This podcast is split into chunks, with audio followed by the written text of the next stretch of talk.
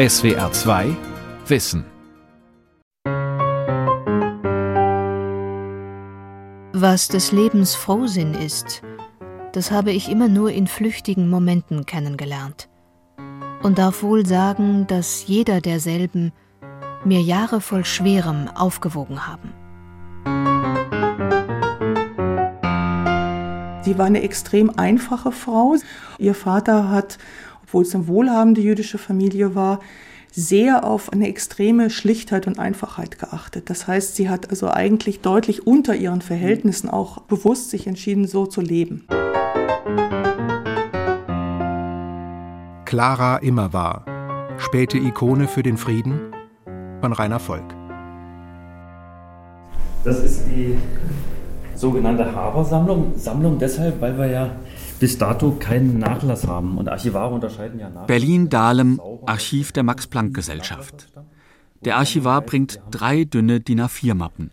Mehr hat das Gedächtnis der größten naturwissenschaftlichen Forschungseinrichtung im Land nicht aufbewahrt, über Clara Immerwahr, der ersten Deutschen, die im Fach Chemie promovierte und Gattin des Chemikers und Nobelpreisträgers Fritz Haber war. Die Anfrage zeigt, welche Schwierigkeiten die Publizistin Gerrit von Leitner wohl hatte, als sie vor gut 20 Jahren die einzige Biografie über Immerwahr verfasste.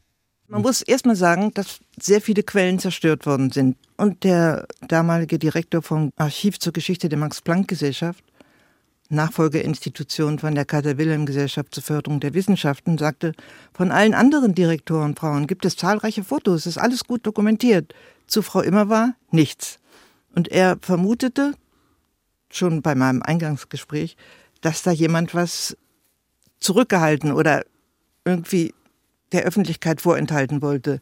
Vorenthalten klingt geheimnisvoll, als habe Gerrit von Leitner keine Biografie geschrieben, sondern einen Kriminalroman. Vielleicht gibt die spärliche Quellenlage einfach genug Raum, um in den Freitod von Clara Immerwahr am 2. Mai 1915 sehr viel hineininterpretieren zu können. Clara Immerwahr nahm sich das Leben kurz nach dem ersten Giftgasangriff der Deutschen. Das Giftgas hatte ihr Ehemann entwickelt, Fritz Haber. Wollte Clara ein Zeichen setzen gegen seine mörderische Forschung? Ist wissenschaftlich zu belegen, dass man sie als eine Art Ikone des Friedens sieht oder als Vorkämpferin für Frauenrechte und Zivilcourage? In den ersten Lebensjahren von Clara Immerwahr gab es wenig, was auf Rätsel, Unrecht oder Intrige hindeuten würde. Geboren am 21. Juni 1870 steht ihr Elternhaus auf einem Landwirtschaftsgut in Polkendorf bei Breslau, heute Wroclaw. Der Vater war Chemiker, sie war die jüngste und die einzige, die nach dem Tod der Mutter mit ihm dann in Breslau wohnte. Der hatte, als seine Frau noch lebte, in der Landwirtschaft mit Kunstdünger rumexperimentiert und auch einen guten Nutzen erwirtschaftet. Clara ist außerordentlich intelligent, aber für Mädchen ist es in Preußen bis Anfang des 20. Jahrhunderts unmöglich, Abitur zu machen und zu studieren. Private Töchterschulen bereiten Schülerinnen aus gutem Hause auf die Ehe vor. Beruflich kann eine junge Frau bestenfalls hoffen, Lehrerin zu werden. In Breslau durchläuft Clara Immerwahr die typischen Stufen einer solchen Ausbildung, ist aber mit dieser Lebensperspektive unzufrieden. Gudrun Kamasch emeritierte Chemieprofessorin an der Berliner Beuth Hochschule, hat Vorträge über Immerwahrs und Habers Leben gehalten. Sie verweist zum Vergleich auf den Lebensweg einer anderen Naturwissenschaftlerin. Also ich habe auch noch mal verglichen den Lebenslauf von Clara Immerwahr oder von Lise Meitner und der ist nicht unähnlich. Beides aufgeklärte bürgerliche Familien mit teilweise jüdischem Hintergrund und zum Beispiel Lise Meitner konnte ja auch extern über ein Lehrerinnenexamen dann nachher Abitur machen. Das hat sie ja auch gemacht, interessanterweise, die Clara immer war, über ein Lehrerinnenexamen. Die hartnäckigen Vorurteile der Männerwelt im Deutschen Kaiserreich zeigt auch ein Spielfilm zum Leben von Clara Immerwahr und Fritz Haber, den die ARD im Jahr 2014 produziert hat. Unter anderem gibt es darin eine Szene, in der sie beantragt, als Gasthörerin an der Breslauer Universität studieren zu dürfen und auf Vorurteile stößt. Ich, äh, junges Fräulein, ich halte aber gar nichts von geistigen Amazonen. Das ist der Grund, warum ich heute ausnahmsweise ohne Pfeil und Bogen gekommen bin. Es spricht tatsächlich nichts dafür, meine Meinung zu ändern. Ich werde Sie nicht als Hörer akzeptieren, wenn Sie so freundlich wären. Aber Herr Professor Küster, ich. Das hier ist mein Abiturzeugnis und die Genehmigung der Questur. Guten Tag, Fräulein Immerwahr. Das ist eine Anwendung der Helmholtz-Gleichung. Ihr Können überzeugt den bornierten Professor. Sie darf probeweise in die Hörsäle und Laboratorien, wo der junge Chemieprofessor Richard Abeck einer ihrer großen Förderer wird. Abeck ist zudem ein Studienfreund von Fritz Haber, Claras Jungmädchenschwarm. Die Immerwahr-Biografin Gerrit von Leitner. Es war eine Tanzstundenliebe, die haben auch korrespondiert, während er an der Uni studierte. Jedenfalls ist der Kontakt nicht abgebrochen. Und ähm, naja, es ist ja auch, wenn, wenn jemand, sie hatte das gleiche Fachgebiet, nämlich Physikochemie. Ihre mündliche Prüfung wurde mit den Gasgesetzen eröffnet. Also sie hatten eine Annäherung auch von daher für möglich gehalten zu forschen. Fritz Haber, Jahrgang 1868, stammt ebenfalls aus einer jüdischen Familie und ist wie seine spätere Frau in den 1890er Jahren zum Protestantismus konvertiert. Mit 23 Jahren hat er bereits seine Promotion geschafft, mit 26 ist er Assistent am Chemischen Institut der Technischen Hochschule in Karlsruhe. Clara Immerwahr steht ihm dabei wenig nach. Aus der Provinzialzeitung Breslau, 22. Dezember. Unser erster weiblicher Doktor. Sonnabend, Mittag, 12 Uhr, Sine Tempore fand in der Aula Leopoldina, unserer Alma Mater, die Promotion des Fräulein Immerwahr statt. Diese Meldung ist im Jahr 1900 zu lesen. Als erste Frau in Deutschland wird Clara Immerwahr in den Naturwissenschaften promoviert mit Magna cum laude. Ausführlich zitiert die Zeitung das Lob des Dekans der Fakultät. Den Kommilitonen stellte er den Dr. Novellus Clara Immerwahr als leuchtendes Vorbild hin, die unter großen Schwierigkeiten ihr ersehntes Ziel erreicht habe. Betonte, dass jeder, gleichviel welchen Geschlechts, welcher Konfession, welcher Rasse und welcher Nationalität der Wissenschaft willkommen sei und gab seiner Freude Ausdruck, dass eine wahrhaft Doctissima Virgo vor ihm stehe. Das Chemiestudium ist in den Jahren vor dem Ersten Weltkrieg zwar noch nicht so spezialisiert wie heute, doch was die Studentin immer war, damals mit relativ einfachen Mitteln erforschte, habe bis heute praktische Bedeutung, erklärt die Chemieprofessorin Gudrun Kamasch. Sie hat zum einen elektrochemische Messungen gemacht und das angewendet, um die Löslichkeit von Schwermetallen zu bestimmen, die eine wichtige Rolle spielt, zum Beispiel heute bei Batterien. Elektromotoren, also Elektroauto. Und andererseits aber auch für die qualitativen Nachweise. Also es gibt einen sogenannten Trennungsgang und da hat sie wunderbar gearbeitet, diese Möglichkeiten weiterzuentwickeln. Dass immer war eine Pionierin unter den Naturwissenschaftlerinnen war, ist heute unbestritten. Deshalb vergibt die Technische Universität Berlin seit einigen Jahren an vielversprechende Nachwuchswissenschaftlerinnen aus dem Bereich Katalyseforschung zum Beispiel einen Clara Immerwahr-Preis, der mit 15.000 Euro dotiert ist.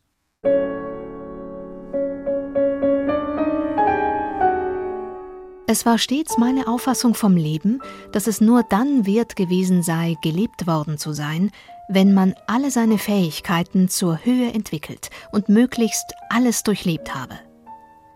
Und so habe ich damals schließlich auch mit unter dem Impuls mich zur Ehe entschlossen, dass sonst eine entscheidende Seite im Buch meines Lebens und eine Seite meiner Seele brach liegen bleiben würde.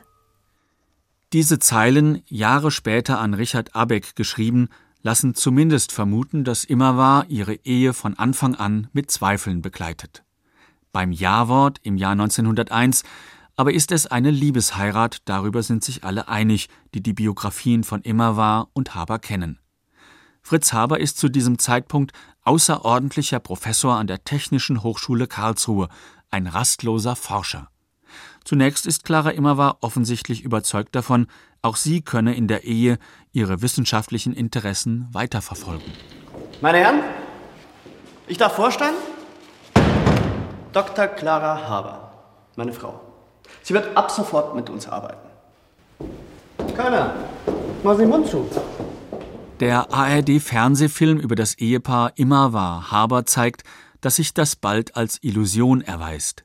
Vor allem nach der Geburt des Sohnes Hermann im Jahre 1902 gerät Clara Immerwahr in ein Dilemma. Die gesellschaftlichen Konventionen gestatten es Frauen nicht, Beruf und Familie zu verbinden. Im konkreten Fall habe Fritz Haber beträchtlichen Anteil daran, erklärt Margit Sölleschi-Janze, Professorin für Zeitgeschichte an der Uni München und Autorin einer Haber-Biografie. Er war eine sehr dominante Persönlichkeit, kann man sagen. Extrem nervös, überlastet. Er steht nur im Labor und experimentiert. Und sie auf der anderen Seite zu Hause, selbst krank, viel krank, mit einem kranken Kind, abgeschnitten von den Möglichkeiten, selbst als Chemikerin zu arbeiten. Anders gesagt, während er an der Ammoniaksynthese forscht, der bahnbrechenden Stickstoffgewinnung aus der Luft, für die er 1918 den Chemie-Nobelpreis erhalten wird, fühlt sie sich immer weniger beachtet. Dazu kommt, so Margit Zöllische-Janze, dass Clara Immerwahrs Erziehungsstil und ihre Überzeugungen nicht zum Idealbild einer auf Repräsentation bedachten bürgerlichen Professorengattin passen. Sie hat sich überhaupt schwer getan mit solchen äußeren Dingen. Sie war eine extrem einfache Frau und hat Dinge gemacht, wie zum Beispiel, sie hat sich mit ihren Dienstmädchen hingesetzt und Kaffee getrunken in der Küche. Das ist für uns heute sehr sympathisch. Das ist für damalige Verhältnisse völlig unmöglich gewesen. Guten Abend. Guten Abend. Würden Sie mir folgen? Eine der wenigen Fluchtgelegenheiten aus dem Korsett der bürgerlichen Konventionen ist eine Vortragsreihe, die der Volksbildungsverein Karlsruhe erstmals im Wintersemester 1905-1906 anbietet. Clara Immerwahr spricht dabei an vier Abenden über Chemie in Küche und Haus. Nach heutigen Maßstäben würde man vermutlich von einem Volkshochschulkurs sprechen, ein kurzer Hinweis in einem der Briefe zeigt, welches Ventil die Vorträge für sie sind. Ich halte Vorträge vor circa 100 Hörerinnen. Die Damen sind begeistert. Das ist natürlich für eine Chemikerin eigentlich eine begrenzte Möglichkeit, mhm. sich auszudrücken. Trotzdem in der Sekunde, wo sie dieses machen konnte und wenn sie noch so krank war, ist sie irgendwo aufgeblüht dann auch wieder. Also da kann man sehen, diese Seite ihres Lebens war dann tatsächlich abgeschnitten und das hat sie auch formuliert in den Briefen an Abeck.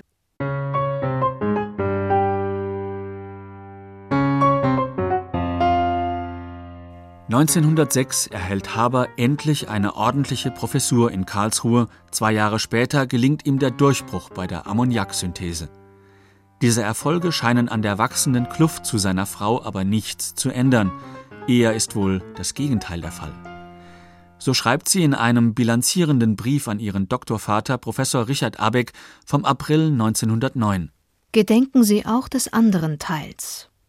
Was Fritz in diesen acht Jahren gewonnen hat, das und mehr habe ich verloren. Und was von mir eben übrig ist, erfüllt mich selbst mit der tiefsten Unzufriedenheit. Wollte ich selbst noch mehr von dem bisschen Lebensrecht opfern, das mir hier in Karlsruhe geblieben ist, so würde ich Fritz zum einseitigsten, wenn auch bedeutendsten Forscher eintrocknen lassen, den man sich denken kann. Sie wollten doch schon immer mit Ihrem Gemahl ins große Berlin übersiedeln, nicht wahr? Geheimrat Koppel hat dort eine Stiftung ins Leben gerufen. 1910 werden die geheimnisvollen Verhandlungen, die der Fernsehfilm thematisiert, erfolgreich beendet. Fritz Haber wird Direktor des Kaiser-Wilhelm-Instituts für physikalische Chemie in Berlin. In der Wissenschaftswelt im Deutschland der Kaiserzeit ist dies der Gipfel. Weshalb 1914 auch Albert Einstein als Professor dorthin berufen wird. Da sich die beiden Männer anfreunden, lernen sich deren Frauen, Clara Immerwahr und Mileva Einstein, kennen. Zeitweilig lebt die Physikerin und erste Ehefrau Einsteins mit den beiden gemeinsamen Söhnen im Haus der Habers, nachdem sich Einstein von ihr getrennt hat. Und angeblich hat Mileva Einstein den berühmten Brief Einsteins, in dem dieser Bedingungen stellt, unter denen er die Ehe offiziell weiterführen würde, sogar an deren Küchentisch gelesen. Obwohl in der Reichshauptstadt Verwandte von Clara Immerwahr leben, verschlechtert sich auch die Ehe der Habers zunehmend. Ja, sie hatte da sicher auch einen Halt an ihrer Schwester, die da nebenan wohnte, Aber von Anfang an hat sie auch kritisch gesehen, zum Beispiel die Forderungen, die Fritz Haber stellte. Also nicht nur Institutsdirektor, er wollte auch ein Ordinariat an der Universität und wollte in der Akademie der Wissenschaften aufgenommen. Hat immer alles gefordert gleichzeitig. Und sie sagte, mein Gott, übertreib's mal nicht. In Berlin-Dahlem bezieht die Familie eine Dienstvilla. Die Straße heißt heute Faraday-Weg, aber das Haus sieht von außen aus wie vor über 100 Jahren. Weiß verputzt mit grünen Fensterläden. Im Wintergarten hängt an der Wand eine Erinnerungsplakette an Fritz Haber. Clara Immerwahr wird darauf indes mit keinem Wort erwähnt. Nur hinter dem Haus, auf dem Rasen an einem kleinen Teich, steht ein verwitterter Stein mit der Inschrift In Erinnerung an Clara Immerwahr 1870 bis 1915. Die Max-Planck-Gesellschaft, Nachfolgeinstitution der Kaiser-Wilhelm-Gesellschaft, nutzt das Gebäude für Seminare. Im Obergeschoss ist immer noch eine Wohnung.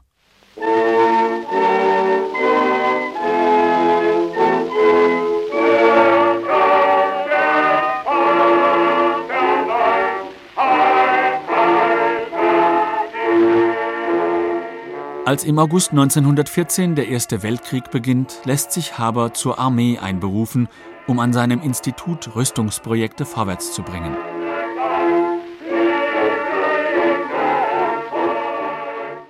Die Immerwahr-Biografin Gerrit von Leitner sieht im ersten Kriegsjahr den Beginn des großen Zerwürfnisses zwischen Clara und ihrem Mann Fritz Haber. Aus ihrer Kenntnis der Erinnerungen eines ehemaligen Mitarbeiters von Haber viele Jahre später glaubt Gerrit von Leitner, dass sich eine ernste Debatte um moralische Fragen in der Forschung entwickelt habe. Sie hat immer weiter im Gespräch gesucht, mit ihm die Verantwortung des Wissenschaftlers anzusprechen. Und was ja auch James Frank, ich glaube, als einziger Wissenschaftler bezeugt, dass die sich darüber gestritten haben. Die deutsche Naturforschung und die vielfach mit ihr in Wechselwirkung stehende Technik haben mit Ausbruch des Krieges von Seiten des feindlichen Auslandes mancherlei Geringschätzung und Kränkung erfahren.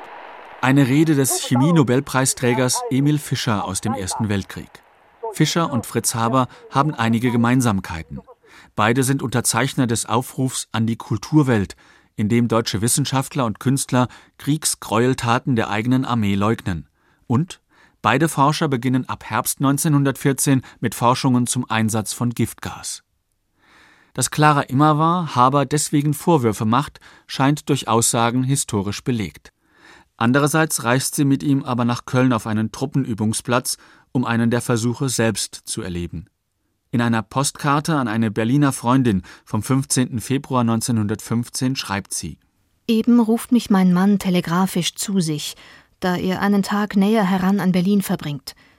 Ich muss ihm auch etwas mitbringen, also fahre ich morgen fort und weiß nicht, wie lange ich fortbleibe. Um deinetwillen fällt es mir schwer. Trotzdem genügen die wenigen, zum Teil widersprüchlichen und später überlieferten Berichte zu Clara Immerwahrs Denken nach Ansicht von Gerrit von Leitner, um sie gedanklich in die Nähe von Pazifistinnen wie Bertha von Suttner zu rücken. Auch die Initiative Internationale Ärzte zur Verhütung des Atomkrieges denkt ähnlich und verleiht deshalb in unregelmäßigen Abständen einen Clara Immerwahr Award für Zivilcourage. Andere sind vorsichtiger zum Beispiel Gudrun Kammasch, die Chemieprofessorin. Also ich denke, dass sie von diesen Gedanken und von den Persönlichkeiten ganz sicher gewusst hat, aber es gibt keine Dokumente. Aber selbst Lise Meitner hat den Otto Hahn noch beruhigt, als er Skrupel bekam, in diesem Gaspionierregiment mitzuwirken. Keine Dokumente. Dieses Problem zieht sich wie ein roter Faden durch die Recherchen zu Clara Immerwahr und zum Teil auch zu Fritz Haber. Ein Musterbeispiel ist die Lebensphase in Karlsruhe von 1894 bis 1911 an der Technischen Hochschule. Deren Nachfolgerin, das Karlsruher Institut für Technologie KIT, hat in seinem Archiv praktisch keine Spuren von Habers Wirken, weil über Jahrzehnte Akten nicht aufgehoben wurden. Der Archivar des KIT, Klaus Nippert, verweist zudem auf die schweren Bombenschäden im Zweiten Weltkrieg. Wir haben ein ganz bisschen etwas über Habers Berufung auf die hiesige Professur. Wir haben zwei Fotografien, das sind Gruppenaufnahmen, Habers Institutsbelegschaft mit ihm in der Mitte gruppiert. Was ich aber wirklich für das eindrucksvollste Beispiel halte, das ist eine Kohlezeichnung, die von einem Assistenten angefertigt wurde. Das Blatt, etwa DIN A4 groß, zeigt eine Szene aus dem Ersten Weltkrieg. Fritz Haber in Uniform ist zu erkennen, mit Glatze, Glemmbrille und Schnurrbart, daneben eine Gasflasche, der eine giftige Wolke entströmt. Und dahinter ebenso unverwechselbar eine Teufelsgestalt und feindliche Soldaten, die in den Schützengräben sterben. Genau hier, bei Habers Gasforschung, wird die Heroisierung seiner Frau klar. Sie ist quasi der Kontrast. Auch das lässt sich in Karlsruhe sehr schön zeigen. Klaus Nippert zeigt ein Farbfoto eines Straßenschilds, blau mit weißer Schrift. Es wurde irgendwann in den letzten zehn Jahren aufgenommen. Erst der zweite Blick offenbart, dass das Straßenschild nur ein Plastiküberzug ist mit dem Schriftzug Clara Immerwahrweg. Er wurde über das Original Fritz Haber Weg gestülpt. Weshalb lässt sich nicht mehr klären.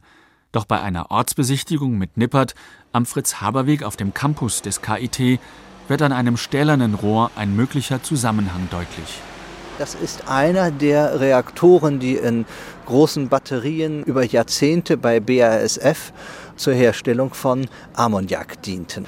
Wenn wir uns jetzt mal diese Reaktorsäule ein bisschen ansehen, erkennen wir am Fuß der Säule Spuren einer ehemaligen Inschrift, die Mörder heißt.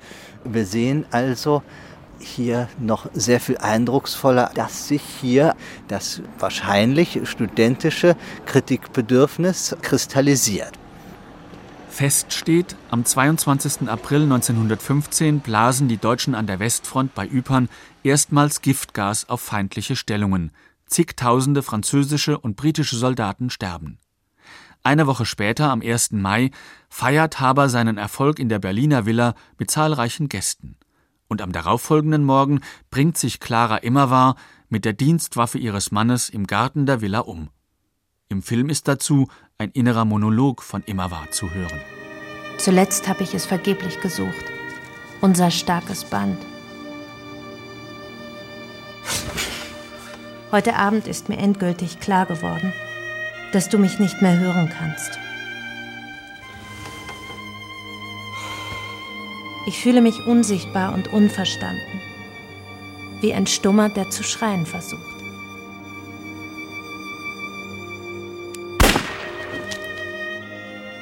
Durch Erschießen ihrem Leben ein Ende gesetzt hat die Gattin des geheimen Regierungsrates Dr. H. in Dahlem, der zurzeit im Felde steht. Die Gründe zur Tat der unglücklichen Frau sind unbekannt. Diese kurze Nachricht ist am 8. Mai 1915 in der Grunewald Zeitung zu lesen. Es gab Gerüchte, aber so ein Selbstmord, das war etwas, was man damals nicht groß skandalisiert hat, sondern man hat es versucht verdeckt zu halten und es wurde nicht groß debattiert. Es wurde nicht in die Presse gebracht und auch die Freunde, auch das Dienstpersonal, natürlich haben die geredet, es gab Gerüchte aller Art, aber es ist dann nicht das passiert, was heute aus so einem Fall geschehen würde.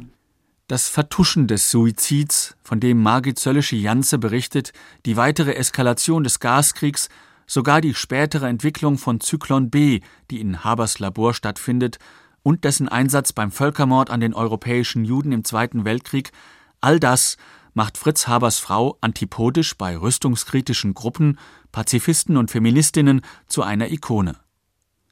Von Fritz Haber gibt es nur einen einzigen Brief, in dem er sich zum Tod seiner Frau äußert.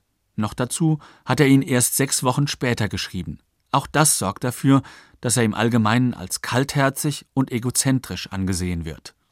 Sie hat das Leben nicht ertragen und ist an dem Tage, an dem ich erneut nach Galizien ins Feld rücken musste, morgens früh aus dem Leben gegangen. Ich habe keine Zeit, rechts und links zu sehen, nachzudenken und mich in mein Empfinden zu versenken. Es ist ordentlich eine Wohltat für mich, wenn ich vorn bin, wo die Kugeln einschlagen.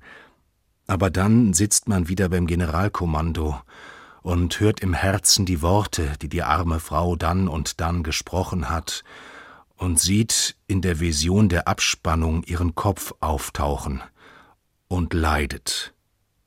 Doch wieder ist die Quellenbasis sehr schmal. Das liegt daran, dass der Sohn, Hermann Haber, die private Korrespondenz seiner Eltern nach dem Tod seines Vaters vernichtet hat, erzählt die Immerwahr-Biografin Gerrit von Leitner. Dass Hermann Haber das zerstört hätte, das Material, mag sein. Er war bei dem Begräbnis des Vaters dabei, aber die hatten ein sehr gestörtes Verhältnis, die beiden. Also er hat als Kind sehr wenig von ihm mitgehabt. Wenn mein Vater stirbt und ich eine schwierige Beziehung zu ihm habe, ich kenne viele Menschen, die dann die Briefe und alles weg, weg, weg auf den Müll bringen, weil sie nichts mehr damit zu tun haben wollen. Die tragische Dimension, die bei Clara Immerwahr so gut sichtbar ist, wird in Fritz Habers Vita erst sehr viel später deutlich. Er heiratet ein zweites Mal, eine Frau, die er noch zu Lebzeiten von Clara Immerwahr kennengelernt hat, doch scheitert diese Ehe ebenfalls. 1933 drängen ihn die Nationalsozialisten aus seinem Amt als Direktor des Kaiser Wilhelm Instituts. Haber emigriert nach Cambridge. Im Jahr darauf stirbt er bei einer Erholungsreise in Basel. Bemerkenswert findet Gudrun Kammasch ist Habers Rückbesinnung auf Clara Immerwahr. Weil er in Basel gestorben ist, hat der Sohn dann 1937 erst die Asche der Mutter aus Dahlem nach Basel überführen lassen. Also das war interessanterweise Fritz Habers Wille. Das heißt, dass die Ehe mit Clara für ihn dann doch seine Ehe war seine wirkliche Ehe. Die fehlenden und widersprüchlichen Aussagen über die Beziehung von Clara und Fritz Haber laden nach Meinung der Haber-Biografin Margit Sölle-Schijanze dazu ein, Haber zu verdammen und Clara Immerwahr zu idealisieren. Die Historikerin hält es angesichts der vielen Fragezeichen in den Biografien für fachlich fragwürdig, eine Art Meistererzählung für die Postmoderne zu konstruieren. Also die kalte, zynische, männliche Wissenschaft, die auf Vernichtung geht und die warme, weibliche, lebenserhaltende Wissenschaft, die durch die Frau vertreten wird. Wir können das in dieser Form, in dieser Krassheit einfach nicht belegen. Es gibt einzelne Hinweise, die darauf hindeuten, aber es gibt sehr viele andere Lesarten, was eigentlich zu diesem Selbstmord am 2. Mai 1915 in dieser Nacht alles stattgefunden hat.